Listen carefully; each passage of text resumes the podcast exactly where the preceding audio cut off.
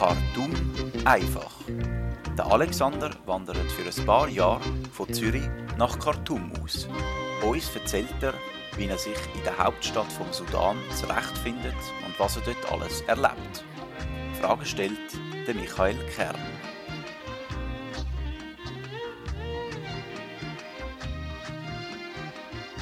Hoi Alexander, es freut mich, dass wir wieder miteinander reden können. Wir sind jetzt gespannt darauf. Letztes Mal hast du äh, so ein bisschen geheimnisvoll angeteasert, dass du uns möchtest etwas von einem bekannten Terrorist erzählen und wo, wo, mal in der Nähe von dem Ort gewohnt hat, wo du, wo du im Moment deine Wohnung hast. Klär uns auf, um wen geht's? Ja, das ist, äh, ist eine recht äh, illustrige, bärtige Person, die da zehn Minuten entfernt von, von uns gewohnt hat. Und äh, es hat ziemlich sicher jeder Zuhörer von dieser Person schon mal gehört gehabt. Das ist der Osama Bin Laden, der Chef von der Al-Qaida-Terrororganisation, wo ja dann ja, der, der Strippenzieher war auf den Anschlag im World Trade Center im, im 93, aber dann vor allem auch im September 11. Und er hat da für äh, ja, gut, gut fünf Jahre hat er, hat er da gewohnt. Gehabt. Kannst du uns noch vielleicht etwas äh, zu den Hintergründen erzählen, warum er, also er ist ja nachher wahrscheinlich den meisten Leuten ins Bewusstsein treten, wo nach dem Terroranschlag vom 11. September und hat sich damals mutmaßlich in, in Afghanistan aufgehalten. Ähm, kannst du vielleicht zu den Hintergrund etwas sagen, wieso er vor dieser Zeit oder äh, noch im, im Sudan war? Als erstes damals ich mehr oder weniger praktisch eingeladen worden. Der, der Sudan hat im, im 1989 äh, vor allem die größere Revolution gehabt, also auch wieder ein, ein grosser Regimewechsel, wo wir das Thema schon, schon letzte, äh, letzte Episode größer angesprochen haben. Und mit dem Regimewechsel im, im, im 89 um, also allgemein in den, in den 80er Jahren, hat sich wirklich eine sehr starke Islamisierung in der, in der Regierung breit gemacht. Gehabt. Sie haben dann äh, Scharia haben sie aufgenommen und sie sind allgemein sehr sehr viel empfänglicher geworden, auch für, für Elemente, wo, wo sich, wo sich gewissen, gewissen Terrorbewegungen ausschreiben. Und äh, der Osama Bin Laden,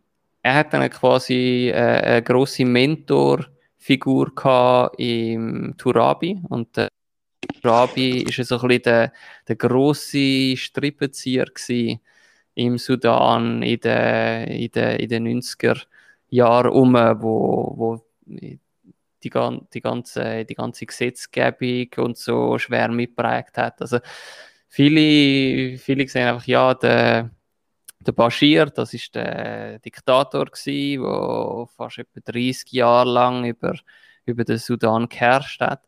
Aber ein, ein recht großer Teil davon ist eigentlich so ein bisschen der, der Turabi ist im Hintergrund gestanden. Und wenn, wenn du mit äh, den Sudanesen redest, dann heißt es dann oft Bashir, Bashir, long time, long time only puppet.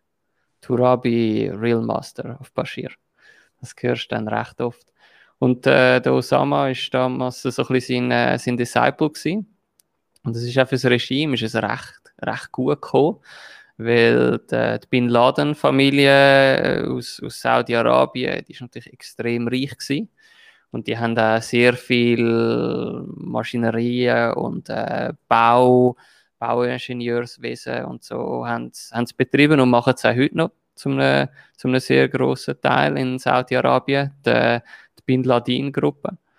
Und äh, die, die wichtige Verbindung von Khartoum zum Port Sudan, die hat Osama Bin Laden gebaut.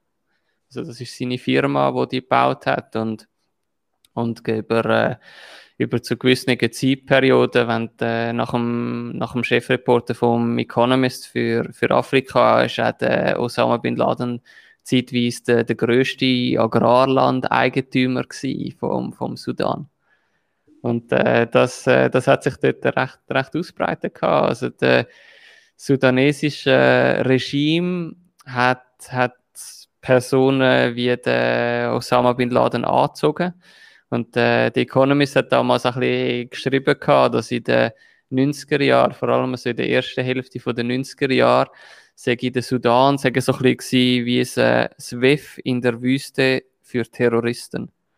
Also, okay. Ah, der, der, der, der, Illich äh, Ramishres Sanchez, der Sprich, Sprichname Carlos der Schakal, die, die Person, wo, wo zeitweise Nummer 1 auf der, auf der FBI World's Most Wanted Liste drauf gestanden ist, die ist auch im, im 93, hat sie über ein Jahr da in Khartoum gelebt bevor nachher der, der französische Geheimdienst äh, sie, da, sie da weggeschnappt haben.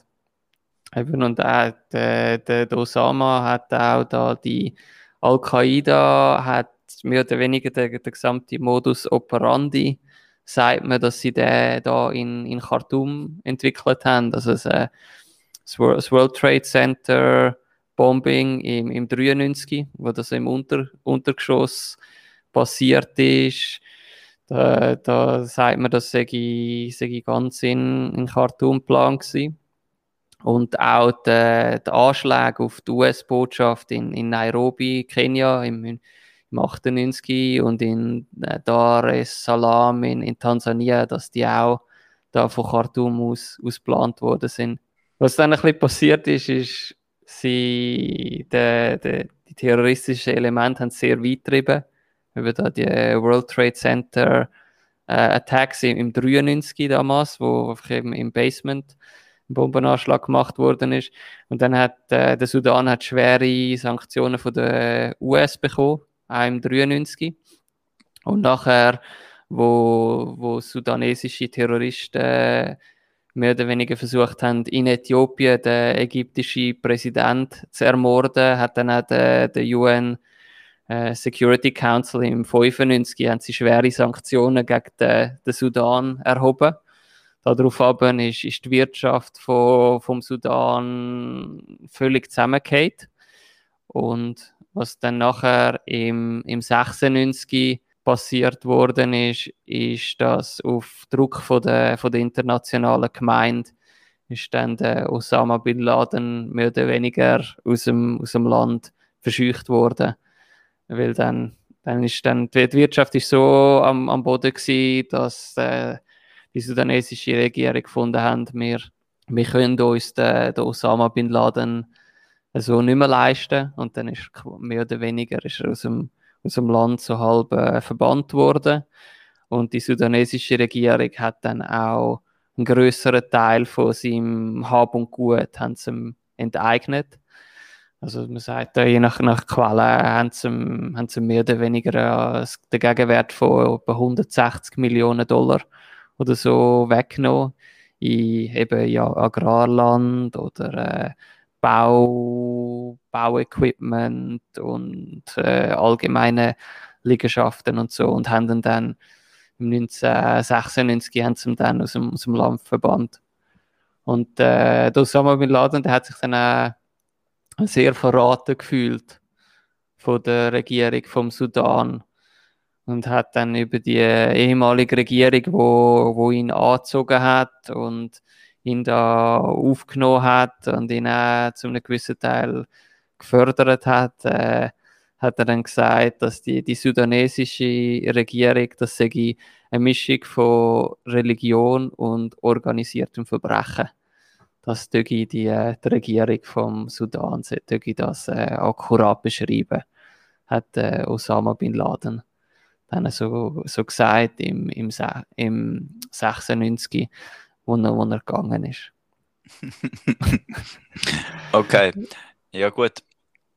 Du hast gesagt, er hat Autobahn gebaut zwischen Khartoum und, und Port Sudan. Also das mhm. ist, äh, also die Schreckensfiguren da, die internationalen Schreckensfiguren, die scheinen irgendwie so einen Hang zum Autobahnbau zu haben. Also, vom, vom, Hitler, vom Hitler hört man ja auch immer nur, er hat Autobahnen gebaut. Aber äh, ja gut, immerhin etwas. Also er, ähm, hat sich ja dann, also ist er dann offenbar wieder zurückgegangen in, in, äh, in arabischen Raum. Aber also, ist das irgendwie eine Verbindung, wo, wo besteht? Ist der Sudan aufgrund von der religiösen Prägung, wo, wo ja auch im Islam äh, verwurzelt ist, eher, eher in dem arabischen Block dazugehörig oder also haben sie zum Beispiel auch die USA eher so als Feindbild, äh, wenn man jetzt auch gehört, eben, die sind mehrmals mit Sanktionen beleidigt worden. Wie, wie nimmst du das so wahr? Du, du, bringst, einen, du bringst einen extrem interessanten Punkt drauf. Also der, der Sudan, wie, wie er jetzt ist, oder nach, nach Abspaltung vom, vom Südsudan, ist, ist größter Teil muslimisch. Ich glaube, 95 Prozent oder so sind, sind Muslime im Land. Aber wie der, der Islam gelebt wird, das ist, das ist recht, recht unterschiedlich. Was du, was du dort gehabt hast über die letzten so gut 20, 20 Jahre hinweg, hast du immer wieder äh, eine extrem laute, äh, extrem konfrontative Art von, von Islam gehabt, wo so von einer, von einer Elite geprägt worden ist. Also auch mit, äh, mit der Scharia-Interpretation von Handabhacken bei Diebstahl und religiöser Polizei, wo wenn Frauen nicht äh, genug bedeckt sind, sind sie äh, mit, äh, mit Stöcken sind quasi verschoben hinterhergejagt worden, dass, dass sie auch, auch ja äh, zu, zu ihrem Mann oder zu, zu ihren Eltern gehen und äh, de, auch, dass mehr oder weniger zwischenzeitlich sind quasi alle Frauen, auch die, die gut ausgebildeten, sind aus, äh, aus jeder Art von, von Position sind einfach mal in, entlassen worden. Das heisst, die Frauen gehören, äh, gehören äh, ins Haus. Aber was da noch, noch interessant ist, ist, dass eigentlich der, der breite Teil von der, von der Bevölkerung, dass eigentlich so eine Art äh, ein Sufi-Islam, dass der einiges, einiges, einiges einflussreicher und, und größer ist. Und äh, der Sufi-Islam, der ist wesentlich weniger konfrontativ als der ja, sagen wir jetzt, die, die andere Art von Islam, die wir jetzt gar, gar vorher beschrieben haben. Und ich denke, das ist auch gerade ein, äh, ein, ein guter Segway und ein, ein äh, guter Teaser dann für die, für die nächste Episode, wo wir dann gerne so ein bisschen mehr in, in Sufi-Islam ein bisschen umschreiben, wie sich der unterscheidet von, von wie man so ein bisschen Islam mit, äh, so mit ein den westlichen Medien liest und, und wie sich der so ein bisschen prägt und, und entwickelt hat im, im Sudan. Ja, das ist doch gut. Da bedanke ich mich für die äh, spannenden Ausführungen wo du, und die Geschichte rund um Osama Bin Laden, wo du da noch ausgraben hast. Und dann reden wir nächstes Mal noch über den Islam im Sudan. Danke vielmals, Alexander. Freue mich. Bis, bis bald mal wieder. Liebe Grüße alle. Das ist Khartoum einfach. Was der Alexander sonst noch alles erlebt, das erfährst du in der nächsten Folge. Bis dahin kannst du uns sehr gerne eine positive Bewertung hinterlassen oder uns mit ein paar Franken unterstützen. Alle Infos dazu findest du in den Show Notes. Danke vielmals fürs Zuhören und bis zum nächsten Mal. يأمل مسكين البدا يأمل مسكين البدا يأمل مسكين البدا يأمل أمله